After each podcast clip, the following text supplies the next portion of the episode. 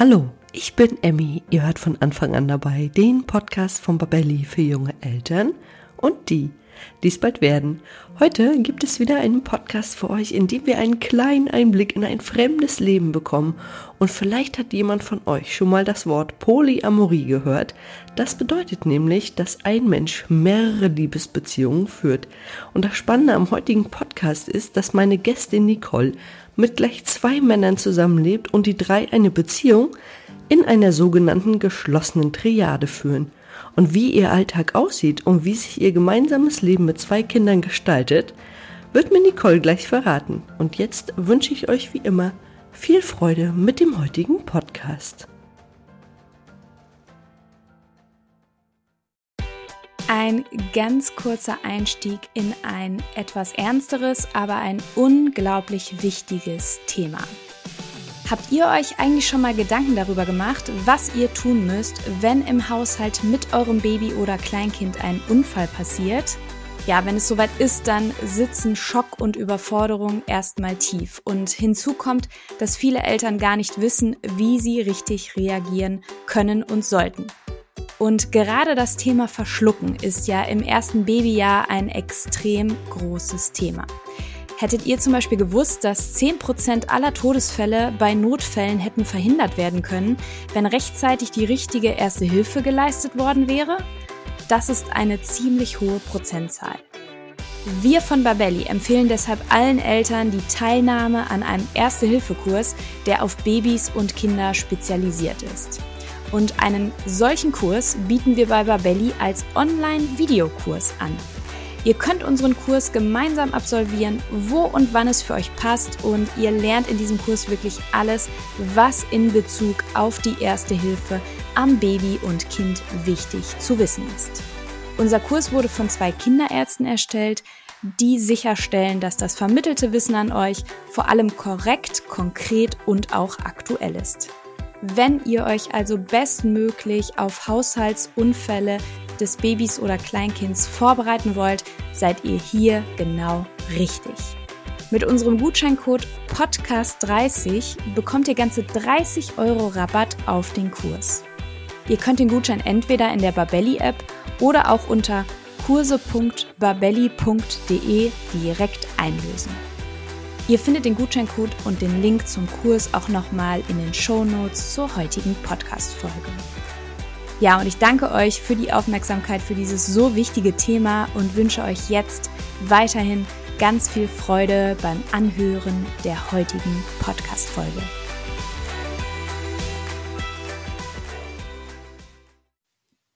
Ja, hallo und herzlich willkommen zu einer neuen Folge von von Anfang an dabei.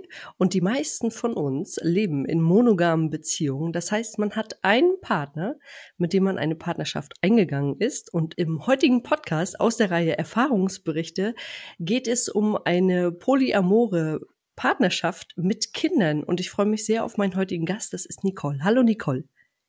Hallo, vielen Dank für die Einladung. Ich freue mich sehr, dass du heute da bist und dass wir über die Liebe zu zwei Männern sprechen, wenn ich das so sagen kann. Und bevor wir gleich anfangen, würde ich dich bitten, dass du dich unseren Zuhörenden einmal vorstellst. Ja, also ich bin Nicole, ich äh, komme aus Köln und ich lebe gerade mit zwei Männern in einer Beziehung. Das nennt man auch polyamore Triade. Und wir haben zusammen zwei Kinder. Seit drei Jahren machen wir ähm, Öffentlichkeitsarbeit dazu. Das heißt, wir erklären, was Polyamorie ist in der Gesellschaft und versuchen auch zu erklären, dass das funktionieren kann, dass Liebe keine begrenzte Ressource sein muss. Und ähm, genau dazu arbeite ich zum Beispiel auch ehrenamtlich in einem Verein und gebe alle zwei Wochen Themensprechstunden, damit man halt auch so einen Bezug dazu finden kann. Kannst du denn für alle unsere Zuhörenden, die vielleicht noch gar nichts davon gehört haben, den Begriff einmal erklären? Also Polyamorie ist im Prinzip einfach die Fähigkeit, mehr als eine Person zu lieben. Also Poly setzt sich aus zwei Wörtern zusammen, einmal viel und Amorie, Liebe. Das heißt einfach viel Liebe kann man geben. Und ähm, ja, das ist einfach, man muss nicht unbedingt in einer Beziehung sein, um Polyamor zu sein. Man kann auch Single Polyamor fühlen. Das heißt, man kann auch sagen, okay, ich habe einfach die Kapazität in meinem Herzen, mehr als eine Person zu lieben. Ja, die Kapazität habe ich auch. Ich, ähm, ich lebe trotzdem in einer monogamen Partnerschaft, aber ich habe auch gelesen, Polyamor zu sein ist Teil einer Identität. Würdest du das so bestätigen? Es gibt die Menschen, die sagen, dass es eine Identität ist und manche sagen, das ist eine Wahl. Das ist eine ganz, ganz spannende Situation. Also ich sage eher, dass es meine Identität ist. Hintergrund dazu ist, dass als wir uns versucht haben zu trennen, also wir haben wirklich versucht, wir sind ja zu dritt, ähm, irgendwie zusammengekommen und dann haben wir gemerkt, hm, das ist nicht gesellschaftsfähig, wir wollen wieder zum Status quo und wir haben tatsächlich versucht, unsere Beziehung äh, zu trennen. Und dann standen wir da, also Christian und Fabi sind meine Partner, und wir standen damals da und haben einfach alle drei angefangen zu heulen, weil wir gemerkt haben, es geht nicht auseinander. Wir würden uns so viel Herzschmerz verursachen. Und in dem Moment haben wir gemerkt, das ist unsere Identität, dass wenn wir dem nicht nachgehen, dann sind wir traurig, dann äh, sind wir unglücklich. Und es gibt aber Menschen, die empfinden das als Wahl. Ich sag immer so ein bisschen, es gibt Mono monogame Menschen, die sagen, oh, ich brauche eine Person, ich brauche eine Nestpartnerschaft, ich brauche diese Sicherheit für mich. Es gibt polyamore Menschen, die sagen, boah, nee, also Monogamie, die engt mich total ein. Ich fühle mich unzufrieden oder ich werde unglücklich, wenn ich einfach diese Liebe nicht geben kann und auch nicht empfangen kann. Und dann gibt es aber noch Menschen, die sind ambiamor ambiamore Menschen, ähm, die sind genau dazwischen. Das ist so ein bisschen wie bei der Sexualität äh, es auch Bisexuelle gibt. Ambiamore Menschen, die sagen, okay, ähm, das, was kommt, das macht mich zufrieden. Ich kann genauso gut mich einer Person erfüllt fühlen in einer monogamen Beziehung, aber ich kann auch mehrere Menschen lieben. Das sind so diejenigen, die sagen, okay, das ist für mich eine Wahl, ob ich ähm, jetzt polyamor oder monogam lebe. Das heißt, die tendieren vielleicht zu einer Seite, mehr monogam oder mehr polyamor, aber sie können sich das tatsächlich auch eher wählen. Ambiamor habe ich tatsächlich noch nie gehört, finde ich ganz spannend. Was mir gerade in den Sinn kam, war, ist es nicht schwer, allen gerecht zu werden? Wenn ich zwei Partner habe, kann ich allen immer gerecht werden oder bleibt vielleicht auch immer einer auf der Strecke? Ähm, wenn man gut kommuniziert, dann wird man allen gerecht. Bei uns ist es tatsächlich auch so, ähm, viele denken sich so, okay, ich muss das immer so 50-50 aufteilen und äh, mich so ein bisschen gefühlt zerreißen, aber bei uns war das von Anfang an so, dass wir immer gesagt haben, derjenige, der am meisten Aufmerksamkeit braucht, der bekommt die auch. Das heißt, wir machen kein, äh, keine 50-50-Aufteilung oder so, sondern ähm, mal hatte der Christian zum Beispiel Prüfungsphase und der hat dann halt einfach ein bisschen mehr, ja, mehr Unterstützung gebraucht. Da haben wir den Haushalt zu zweit gemacht, äh, Fabi und ich, und wir haben gekocht und wir waren Seelsorger für ihn. Und ja, wenn er dann so richtig in die Prüfungsangst gekommen ist, hat sich der Fabi mit ihm hingesetzt und hat Actionfilme geguckt. Das heißt, wir haben ihn gemeinsam betütelt. Genauso ist es dann halt, wenn der Fabi ein bisschen mehr im Stress war oder ich mehr im Stress war. Das heißt, wir teilen uns sogar diese in Anführungszeichen Last auf, sich umeinander zu kümmern, wenn es jemand anderem schlechter geht. Und genauso ist es aber auch mit den äh, Hobbys. Also wenn ich auf etwas keine Lust habe, zum Beispiel ähm, Christian oder Fabi möchten irgendeinen Actionfilm gucken, dann bin ich froh. Dann kann ich äh, in Ruhe irgendwas anderes machen, lesen, nähen oder sonst was. Und ja, das ist halt das Schöne, dass wir halt tatsächlich so eine Triade bilden, ähm, wo wir halt tatsächlich auch alle drei in einer Beziehung zusammen sind. Und da können wir uns halt super gut unterstützen und halt auch das voneinander bekommen, was wir brauchen. Das klingt total harmonisch und auch sehr entspannt, muss ich sagen. Und du hattest jetzt mehrfach schon den Anfang angesprochen. Der Anfang würde mich total interessieren. Wie hat das denn alles angefangen? Bist du gleichzeitig mit beiden Männern zusammengekommen oder erst mit einem, dann kam noch einer dazu? Wie war das so? Ja, das ist tatsächlich so ein bisschen eine lange Geschichte. Ich versuche mich kurz zu fassen. Ähm, ich habe ähm, zufällig 2010 äh, den Fabi an der Hochschule, an meiner Hochschule getroffen und da habe ich damals noch Zigaretten geraucht. Und wir haben unsere Zigarette gedreht, waren so ein bisschen im Smalltalk und Fabi meinte dann so, ja, man sieht sich immer zweimal im Leben und ich meinte so, ja, mal schauen. ähm, wir haben uns sogar zweimal gesehen. Beim zweiten Mal hat er wieder gesagt, man sieht sich immer zweimal im Leben. Aber danach haben wir uns nicht mehr gesehen. Ich habe meiner Schwester damals schon gesagt, boah, der Typ, der, der hatte was. So, und aber danach haben wir uns einfach aus den Augen verloren, nie wieder gesehen. Ja, und dann hat meine Schwester mir Christian auf dem Festival vorgestellt und ich habe einen Christian gesehen und dachte mir, boah, Also der Typ, der hat irgendwas, der, der hat mich sofort gefangen. Wir haben es die ganze Zeit nicht geschafft, uns aus dem, also nicht in die Augen zu gucken. Also es war halt wirklich wie so, auch Liebe auf den ersten Blick und wir standen einfach da, haben den ganzen Abend zusammen verbracht und sind auch relativ schnell zusammengekommen. Ja, und dann war das aber so, dass der Christian dann halt auch schon relativ am Anfang gesagt hat, dass er halt auch so ein bisschen andere Bedürfnisse hat. Und Hintergrund war tatsächlich der, dass er halt vor mir nur eine Beziehung hatte.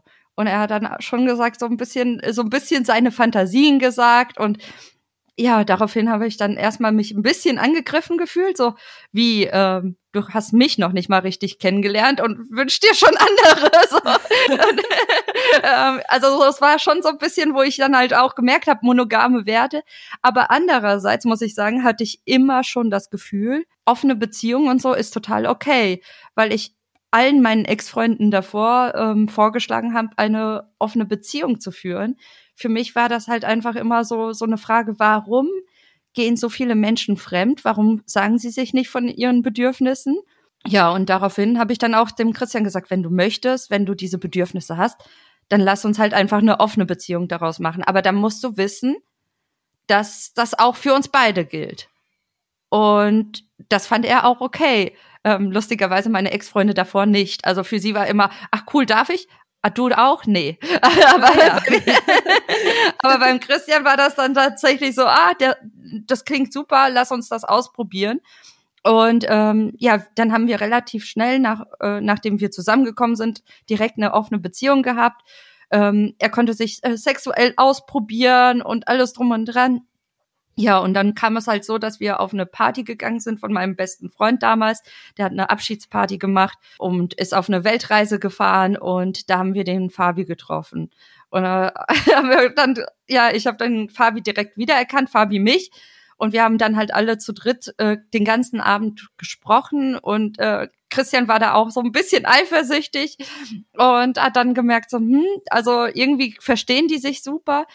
Ja, und ich habe das aber gar nicht so gesehen als Liebe oder so, habe nur zum Fabi gesagt, okay, weißt du was, mein bester Freund fährt auf Weltreise, jetzt bist du mein neuer bester Freund. Ja, das war aber dann so, dass er nicht nur mein bester Freund wurde, mein neuer bester Freund, sondern äh, Christian und meiner.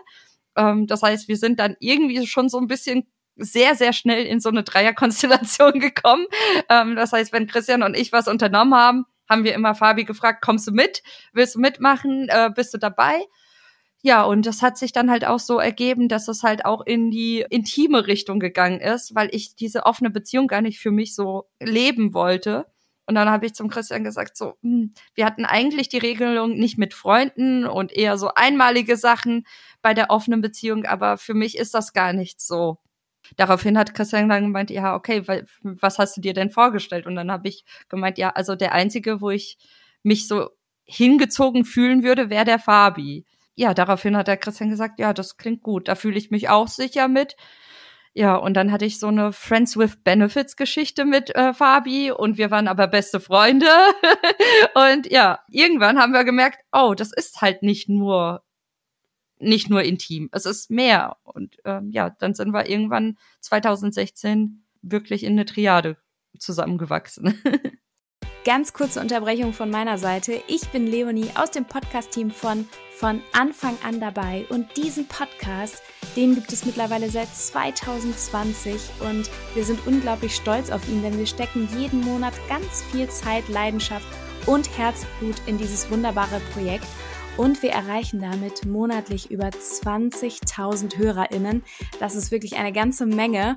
Und trotz unserer großen Hörerschaft haben wir immer noch sehr wenig Bewertung von euch bekommen. Und das, das darf sich nun auf jeden Fall ändern. Denn für uns sind Bewertungen natürlich super wichtig, um damit über Apple Podcasts oder Spotify immer wieder neuen HörerInnen ausgespielt zu werden. Denn unser Ziel mit diesem Podcast ist es, so viele Menschen wie möglich über die Themen rund um die Schwangerschaft, Baby- und Kleinkindzeit zu informieren. Deswegen unsere Bitte an dich, wenn du unseren Podcast magst, dann würde ich mich so freuen, wenn du dir ganz kurz die Zeit nimmst und uns bei Apple Podcasts oder Spotify bewertest. Das geht unglaublich fix mit nur ein paar Klicks und hilft uns schon enorm weiter. Ja, und jetzt geht es auch schon weiter mit der Folge. Ich wünsche weiterhin unglaublich viel Spaß beim Zuhören.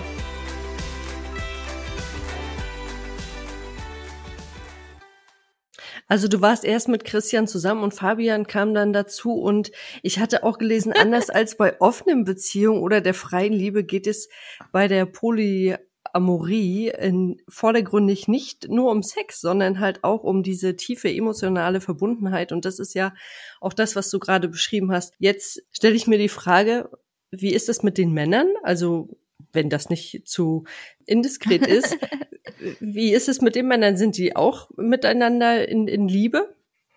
Also tatsächlich, beide definieren sich als heterosexuell. Das heißt, ähm, sie haben nicht irgendwie zu zweit etwas ähm, also sie beschreiben sich als heterosexuell, aber biromantisch. So, ähm, das heißt, damals, als wir herausgefunden haben, dass wir polyamor sind, also für uns war erstmal der Begriff gar nichts. Erstmal so, hä, das ist irgendwas, was so Hippie-Kommunen machen und so. Ähm, dann haben wir herausgefunden, dass es Polyamorie gibt und dass das funktionieren kann. Da hat auch Christian und Fabi, da haben die beiden haben dann auch gemerkt, aber irgendwas ist da, Gefühle sind da.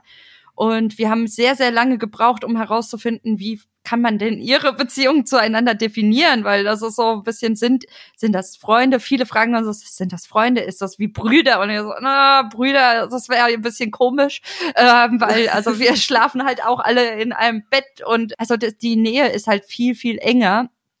Und so als Beispiel, wenn ich nachts irgendwo, ich war mal ähm, eine Zeit lang in Nachtschichten, habe äh, eine Zeit lang in einem Behindertenwohnheim ausgeholfen und als ich da gearbeitet habe, wir hatten zwei Betten zu Hause, haben sich Christian und Fabi trotzdem in einem Bett zusammengelegt äh, und so. Die mögen halt auch diese Nähe zueinander. Sie kümmern sich extrem liebevoll umeinander.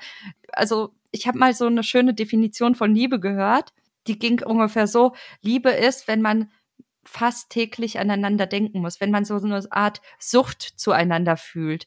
Das heißt, äh, man bei Freunden ist es schon so, dass man vielleicht vergeht mal eine Woche oder zwei Wochen, da hat man nichts voneinander gehört, weil man total beschäftigt ist. Und das ist okay. Vielleicht sogar drei Monate oder sechs Monate.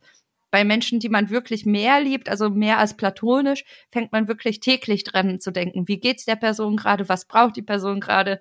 Und so weiter. Äh, ich vermisse die Person. Und dieses Gefühl, das ist bei Christian und Fabi da. Also quasi, wie würde ich das beschreiben? Das ist eine Partnerschaft vielleicht ohne Sex. Ja, genau. Also wie so ein bisschen, würde ich mal sagen, ja, Partnerschaft ohne Sex kann, kann man ganz gut sagen. Und wie kann ich mir das denn jetzt genau vorstellen? Du hast schon gesagt, die Schlafsituation ist so, dass ihr alle drei oder vielleicht auch manchmal zu fünft, weiß ich nicht, im Familienbett äh, zusammenschlaft. Und wie ist denn das mit der Verteilung im, im Haushalt von den Aufgaben her? Oder auch mit der, mit der Quality Time, die man vielleicht explizit nur mit dir hat? Also ähm, im Haushalt und so machen wir das genauso nach diesem Prinzip, wer am meisten Zeit hat. Also das ist immer so ein bisschen, also unsere Lebenseinstellung ist immer, desto mehr man den anderen abnimmt, desto mehr Freizeit hat man zusammen. Das heißt, ähm, wenn jemand halt einfach mehr arbeiten muss oder mehr gerade andere Sachen erledigen muss, muss er weniger im Haushalt oder äh, beim Kochen oder beim Putzen mithelfen. Und ähm, dementsprechend haben wir dann halt abends doch mehr Zeit zusammen oder Familienspaziergänge oder das Wochenende eher frei. Und darum geht's uns da halt immer. Deswegen haben wir keine klare Rollenaufteilung. Natürlich gibt es immer die Sachen, die der eine lieber mag als der andere. Zum Beispiel Fabi putzt lieber die Küche, ähm, hasst aber die Bäder und so weiter. Christian und ich äh, teilen uns eher so ein bisschen die Bäder auf. Also das gibt es schon, aber meistens ist es dann doch so, dass wir darauf gucken, wer, also manchmal kommt man auch komplett davon, dass man gar nichts putzen muss, mal drei, vier Wochen so in der Art und das ist auch total okay. Also es wird einfach derjenige entlastet, der am meisten andere Sachen zu tun hat. Also da werde ich fast ein bisschen neidisch, muss ich sagen. es klingt wirklich äh, sehr, sehr gut und ich frage mich trotzdem, wie ist denn das mit der Eifersucht? Also wenn du jetzt zum Beispiel äh, sagst, heute gehe ich mit Christian aus, wir gehen romantisch essen, machen uns einen schönen Abend und Fabi bleibt zu Hause mit den beiden Kindern. Gibt's da Eifersucht oder ist das völlig okay? Oder weil da stelle ich mir halt wieder die Frage, werde ich dann allen gerecht oder ähm, muss ich dann vielleicht beim nächsten Mal mit Fabi ausgehen, also Eifersucht gibt es mittlerweile nicht mehr. Also früher war das tatsächlich so, dass sich Fabi und Christian so ein bisschen liebevoll gestichelt haben. Also das war so ein bisschen äh, so so aber nicht so auf eine böse Weise, sondern so ein bisschen äh, liebevolle Weise, so ein bisschen sagen wir mal, so Männermachtkampf. aber, aber das war halt eher so ein liebevolles, so, ah, guck mal, wie toll ich sie jetzt bekocht habe oder so. Aber, also so ein bisschen, um sich zu zeigen, ähm, ja, ich, ich kann das auch toll.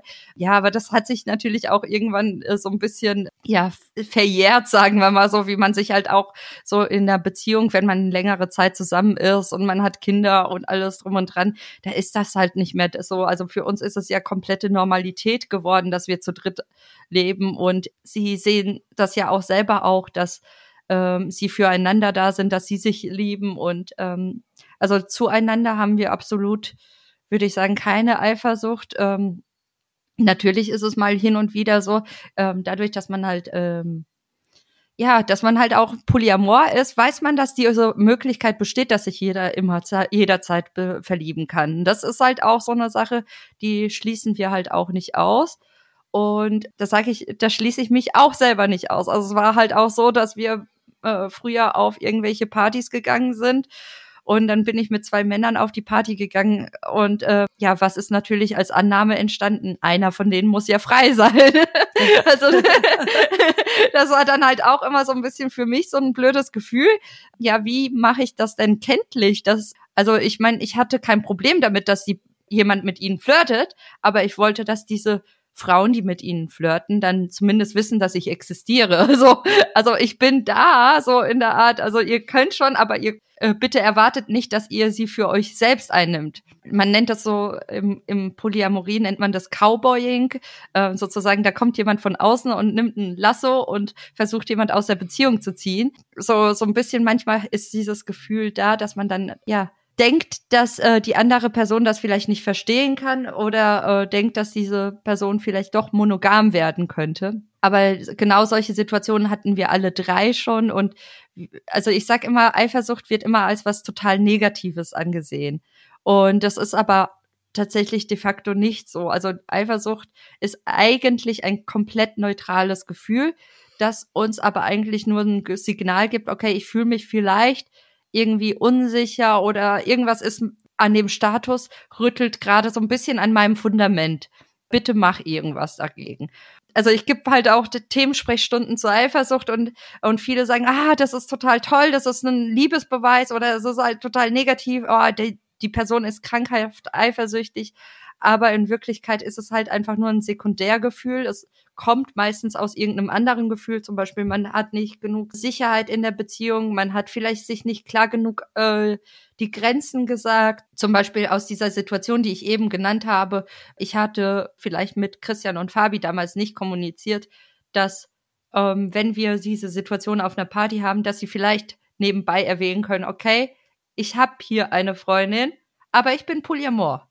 So, in der Art, du kannst mit mir flirten, aber erwarte nicht, dass die Freundin an meiner Seite dadurch verschwindet. so, in der Art, dass man sich halt da nicht verleugnet fühlt. Also dadurch, dass wir dann ganz viel darüber gesprochen haben und sehr, sehr viel kommuniziert haben, wussten wir dann immer genau, okay, was sind denn solche Momente, die vielleicht den anderen verunsichern, in solchen Situationen. Und dadurch nimmt man ganz viel Macht aus dieser Eifersucht. Man äh, wird sich sicherer in seiner Beziehung, weil man weiß, okay, die anderen können jetzt auf meine Gefühle achten, die wissen, welche Sachen mich verunsichern. Und dann wird eigentlich Eifersucht immer mehr so ein, ja, okay, es gibt so einen Moment, so Unsicherheit vielleicht, aber es ist eigentlich gar nichts Schlimmes. Also Eifersucht ist, ja, hat genauso eine Berechtigung da zu sein, wie mal traurig oder wütend zu sein oder irgendwas. Also das ist, es darf gelebt werden. Ich glaube, warum viele halt auch ähm, Eifersucht als negativ empfinden, ist, dass die Reaktion auf Eifersucht, wenn diese unterdrückt wird, oft negativ ausfällt. Das ist halt das Problem, dass wenn jemand die ganze Zeit eifersüchtig ist, aber sich nicht traut zu sagen, dass die Person eifersüchtig ist, dann reagiert die Person vielleicht vorwurfsvoll, schreit, äh, Vertrauen wird missbraucht, vielleicht wird ins Handy geguckt. Also solche Sachen, diese Extremen, die verbinden wir ja oft in Eifersucht. Das ist die Reaktion, die falsche Reaktion auf Eifersucht. Mhm. Wenn man richtig reagiert und kommuniziert, dann ist eigentlich Eifersucht gar nicht so was Schlimmes. eigentlich was ganz Schönes. Ja. Ich muss jetzt nochmal zurückgehen zu dieser Situation. Ihr geht also zu dritt auf eine Party heißt jetzt, wenn ihr Polyamor lebt, dass ihr auch in einer offenen Beziehung lebt und dass es auch hätte passieren können, dass einer von euch dreien vielleicht für eine Nacht mit jemand anderem mitgeht? Oder seid ihr in eurer Triade als geschlossene Beziehung? Ähm, früher wäre das tatsächlich möglich gewesen. Also ähm, wir sind ja so richtig von einer offenen Beziehung, wo es rein sexuell ging, also so offen für Sexuelles, in eine offene Beziehung plus offene Polyamorie. Das heißt, da ging's, da war praktisch alles erlaubt. Man durfte äh, Sexuelles haben, man durfte auch daten. Dann haben wir irgendwann gemerkt, so, hm, eigentlich sind wir eher Polyamor dann haben wir uns praktisch nur noch als offen Polyamor definiert. Das heißt, jeder hat eigentlich nur noch gedatet, wenn, wenn jemand jemanden toll fand. Und irgendwann ist dieser Moment gekommen, oh, wir planen Kinder. Eigentlich wollen wir jetzt gerade erstmal ähm, Stabilität zu Hause. Wir haben nicht so viel Zeit für jemand anderen. Und dann haben wir unsere Beziehung geschlossen. Das ist ein bisschen komplex, aber am Ende ist es halt oft eine Reise an Bedürfnissen und jetzt ist es zum Beispiel geschlossen, weil wir sagen, mh, hm, also wir haben halt keine Zeit dafür, aktiv äh, irgendwelche PartnerInnen zu suchen und oder zu daten, weil wir halt selber diese Zeit für uns haben möchten. Wir möchten für die Kinder da sein. Wir wollen diese Freizeit empfinden. Aber wir sagen immer, wir sind geschlossen mit einem Sternchen. Das heißt, wenn sich doch jemand verliebt, dann würden wir das ja natürlich nicht ausschließen, dass äh, diese Liebe trotzdem wachsen kann. Also es könnte durchaus sein, dass irgendwann vielleicht die Beziehung noch erweitert wird oder vielleicht auch wieder ganz verändert wird. Genau. Und ich frage mich jetzt, wie war das denn mit den Kindern? Du hast ja erst, ich weiß gar nicht, mit wem hast du das erste Kind bekommen? Also ich, das mit dem Leiblichen, ähm, das sprechen wir tatsächlich in der Öffentlichkeit nicht an, ähm, weil wir versuchen tatsächlich auch in unserer Aufklärungsarbeit darauf aufmerksam zu machen, dass es tatsächlich einfach zwei Väter sind und dass das Leibliche gar nichts wirklich zur Sache tut, weil das uns wichtig ist, dass Menschen das genauso anerkennen. Also beide Väter sind Väter und es gibt Papa und Papi für unsere Kinder und es ist halt einfach für unsere Kinder ist das ja also ganz egal, wer die Gene trägt. Also natürlich wissen wir es. Das werden wir auch oft gefragt. Uns wird dann vorgeworfen, oh Gott, die Kinder haben ein Recht zu wissen, wer ihr leiblicher Vater ist. Und das wissen wir auch. Wir wissen auch, für ärztliche Sachen wird das natürlich auch rausgegeben. Und wenn unsere Kinder das irgendwann erfragen, dann dürfen sie das auch wissen. Aber bis dahin ist es für uns wichtig, dass halt auch unsere Kinder einfach sich nicht irgendwo das Gefühl haben, dass das überhaupt irgendwie ja irgendeinen Wert hat oder dass ein Papa der in Anführungszeichen richtigere Vater ist oder ähm, der andere weniger ähm, Vater ist und für uns ist es halt wichtig, dass sie diese Gleichstellung halt auch leben. Und das, deswegen reden wir in der Öffentlichkeit tatsächlich nicht über die äh, leiblichen Eltern, vor allem, weil wir auch gemerkt haben, dass viele, viele und das nehmen wir keinem böse. Wir sind ja gerade am Anfang unserer Aufklärungsarbeit, aber viele denken da gar nicht so viel weiter. Also wir wurden auch schon direkt vor unserem Sohn gefragt, aber wer ist denn der richtige Vater? Mhm. Und das ist halt tatsächlich etwas, wo viele gar nicht auf dem Schirm haben. Die, niemand meint das böse, aber das kann natürlich erstmal für unseren Sohn ein bisschen irritierend sein. So, hä, warum ist das denn so? Wer, wa warum wollen sie da irgendwie einen abzwacken. Und das ist ganz lustig. Ähm, ich habe irgendwann mal unserem Sohn erklärt, hey, guck mal, du hast ganz viel Glück. Manche Kinder haben nur ein Elternteil, manche haben zwei Elternteile. Du hast drei Elternteile, du hast eine Mama und ein, zwei Papas. Und mein Sohn guckt mich an und meint so, nein, ich habe keine zwei Papas. Ich so, ah stimmt, ja, du hast einen Papa und einen Papi. Du hast recht. Aber für ihn ist es halt was ganz Normales, dass es halt zwei Väter gibt aber äh, er, er hat mich da halt auch richtig gestellt, aber für ihn ist es was ganz, ganz Normales. Ähm, und ja. Für ihn wird es auch normal sein. Das ist ja ein Kind, der wächst einfach mit dieser Situation auf. Irgendwann werden die Fragen kommen, das wissen wir alle, ne? spätestens wenn sie in der, in der Schule dann den Aufklärungsunterricht haben. Aber da werdet ihr sicherlich gut vorbereitet sein. Wie ist es denn mit Grenzen und Regeln? Sind da alle so gleichgestellt bei euch in, in der Familie? Bei der Kindererziehung, um da jetzt nochmal explizit drauf einzugehen. Da sind quasi alle Erwachsenen gleichgestellt und alle dürfen in Anführungszeichen das Gleiche. Ja, genau. Also bei uns ist es so, dass wir schon, als wir Kinder geplant haben, haben wir uns direkt ein Wertesystem sozusagen zusammengestellt, weil wir halt einfach gemerkt haben, okay, es streiten sich ja viele bei der Kindererziehung und dann, wie soll das denn funktionieren, wenn drei Eltern da sind? Und dann haben wir wirklich, ich glaube, bevor ich schwanger wurde, das hat ein bisschen ein paar Monate gedauert und dann während der Schwangerschaft fast täglich darüber gesprochen, wie wir unsere Kinder erziehen wollen. Wir haben ähm, darüber gesprochen, wie unsere Kindheit verlaufen ist, was wir gut an unserer Kindheit, was wir schlecht gefunden haben, wie wir uns entwickelt haben, warum wir uns so entwickelt haben. Also wirklich sehr, sehr viel ins Detail über jede Kindheit von allen dreien von uns. Und dann haben wir uns sozusagen ein Wertesystem aus dem Besten von unseren Erziehungen gemacht.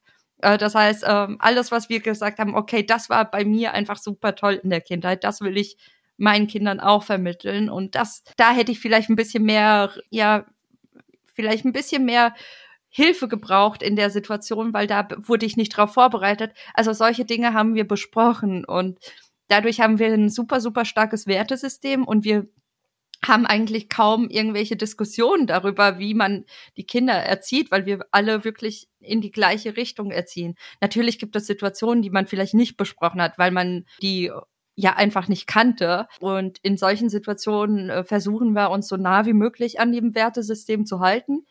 Und dann werden wir dann halt abends einfach drauf angesprochen, okay, guck mal, du hast so reagiert, vielleicht ähm, würde ich das anders handhaben und dann setzen wir uns tatsächlich hin, besprechen äh, Lösungen, Vorteile, Nachteile und ähm, wenn wir uns nicht einig werden, dann äh, nehmen wir Google zu Rate.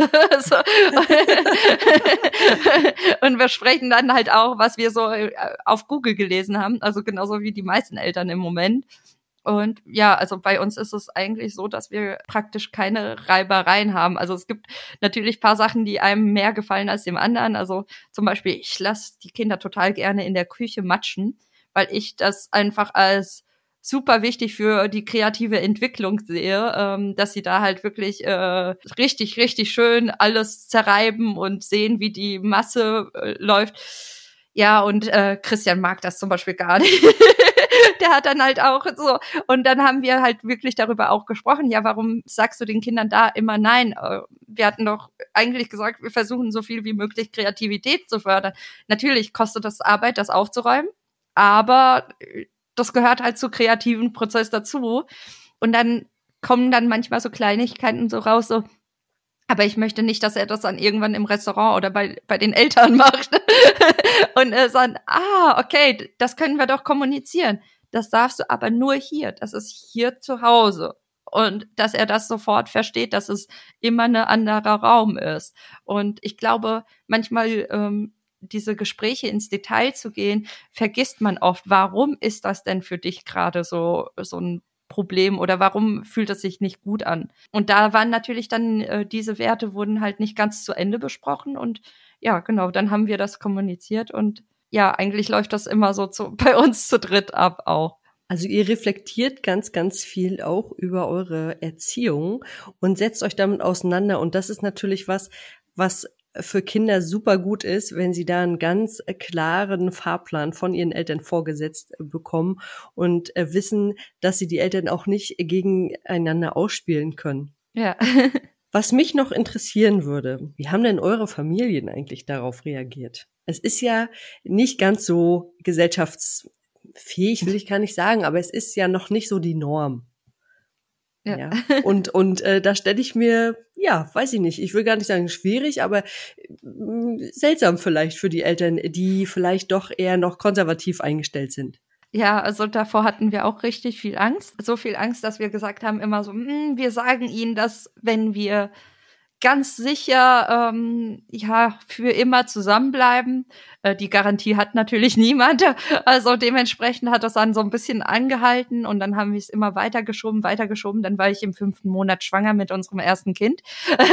das war dann also so, okay, aber irgendwie müssen wir ihnen jetzt sagen, dass es halt äh, dieses Kind drei Großeltern haben wird und ja, und dann war das tatsächlich so, dass wir uns dann hingesetzt haben und mit allen Eltern gesprochen haben und wir hatten tatsächlich ähm, ja schon ziemlich viel Bammel, aber wir hatten richtig viel Glück. Sie haben alle relativ gut reagiert. Also mein Papa hat mir so ein paar mehr Sprüche gekloppt, aber, aber es war dann halt natürlich so, okay, was willst du denn einer schwangeren Frau im fünften Monat sagen?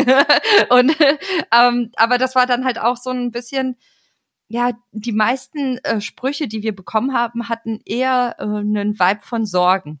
Was ist denn, wenn ihr auseinanderfallt?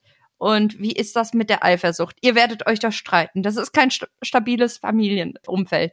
Und also diese Sorgen, die kamen so durch, dass wir dann einfach auch gemerkt haben, so, ey Leute, das ist so, dass wir zu dritt sind, aber ganz ehrlich, es gibt halt, wie gesagt, keine Garantie. Es gibt auch keine Garantie für monogame Paare, dass sie für immer zusammenbleiben. Und natürlich, wenn wir uns streiten sollten oder mal irgendwann auseinandergehen sollten, dann müssen wir eine Lösung finden, dass die Kinder daran nicht, nicht leiden. Aber das ist ja bei monogamen Paaren genauso. Und ich glaube, diese, dieser Vergleich zu wissen, ja, stimmt. Und sie kannten uns ja. Sie wussten ja, dass wir seit 2011 äh, die ganze Zeit schon zusammen, immer beste Freunde, dann irgendwann in, in der WG zusammen gewohnt und alles drum und dran. Sie wussten ja, dass wir immer alles zusammen unternehmen, dass es halt schon jahrelang eigentlich so eine enge Verbindung gibt, weil sie uns ja zumindest als beste Freunde und WG mitbekommen haben. Und dadurch haben sie dann halt auch gesagt, okay, das müssen wir ja anerkennen, dass ihr irgendwie zusammengehört. Sie kannten uns ja trotzdem schon als Triade und äh, als Pack, was immer zusammen äh, rumläuft. was sie ja vorher auch schon ein bisschen gewundert hat. So, warum macht dieses Pärchen immer was mit dem anderen? Und ja, deswegen konnten die das relativ gut anerkennen. Aber wir haben halt auch gesagt, so, okay, wisst ihr was, bei uns hat das gedauert. Wir haben gebraucht, bis wir selber, wie gesagt, wir haben versucht, uns sogar zu trennen, weil wir lieber monogam leben wollten, weil wir dachten, das funktioniert so nicht. Und wir haben gemeint, wir haben gebraucht, uns so zu akzeptieren, wie wir sind. Und deswegen erwarten wir von euch nicht, dass ihr das von heute auf morgen cool findet. Es reicht am Anfang, dass ihr einfach das okay findet, dass ihr das vor euren Enkelkindern vielleicht nicht verurteilt, und vielleicht wachst ihr da genauso rein wie wir, dass ihr das irgendwann auch als gut empfindet. Und das ist tatsächlich so. Also mittlerweile sehen sie auch nur die Vorteile davon. Die Kinder haben drei Eltern, man hat viel mehr Entlastung, man, man kann sich gegenseitig helfen. Ja, auch beim anpacken oder so, zwei Schwiegersöhne, die helfen können. Also es ist halt wirklich, ähm, es gibt fast nur Vorteile äh, für alle in der Familie. Und sieben Jahre seid ihr ja jetzt dann auch schon als Triade zusammen, wenn ich das richtig sehe. Und das ist ja eigentlich auch ein ganz großer Beweis dafür, dass es funktionieren kann. Ja, also zwölf Jahre kennen wir uns, sieben Jahre zusammen. Also ja, Wahnsinn. Das ist ja einfach auch schon eine verdammt lange Zeit. Und ich danke dir sehr für das heutige Gespräch, weil ich fand es total spannend, wie das alles funktionieren kann. Und ihr seid ja auch immer als Erwachsene in der Überzahl, was äh, in Bezug auf die Kinder, was natürlich auch immer einen riesen Vorteil mit sich bringt. Und da könnt ihr die Zeit natürlich auch ganz anders äh, genießen als in einer monogamen Beziehung. Das stimmt, wir können uns da ein bisschen abwechseln. Genau, und auch ein bisschen entspannen, wahrscheinlich ein bisschen mehr entspannen, als äh, wenn man nur zu zweit ist. Und wenn man mehr zu euch und eurer und eurer polyamoren Beziehung wissen möchte und auch mehr darüber lernen möchte, wo können Zuhörende das denn machen? Also wir nennen uns ja, also wir haben damals auf Englisch gestartet, deswegen nennen wir uns real.polylife.germany ähm, auf Instagram zum Beispiel, aber es gibt auch Real Polylife ähm, im Internet. Aber man kann auch einfach auch Niki, Fabi, Chris googeln. Ich glaube, da kommt man auch auf unsere Webseite und alles mittlerweile. Deswegen, also man kann uns recht einfach finden. Und wir werden das Ganze natürlich auch nochmal in den Shownotes verlinken. Ja, ich danke dir sehr für das aufschlussreiche Gespräch heute und auch dafür, dass du bereit warst, dich mit mir zu unterhalten über das ja auch doch intime Thema, das muss man auch dazu sagen. Da danke ich dir sehr für und wünsche dir, deinen Männern und deinen Kindern alles Gute für die Zukunft. Dankeschön, dir auch. Danke. Vielen Dank für die Einladung. Das habe ich sehr gern gemacht. Tschüssi. Tschüss.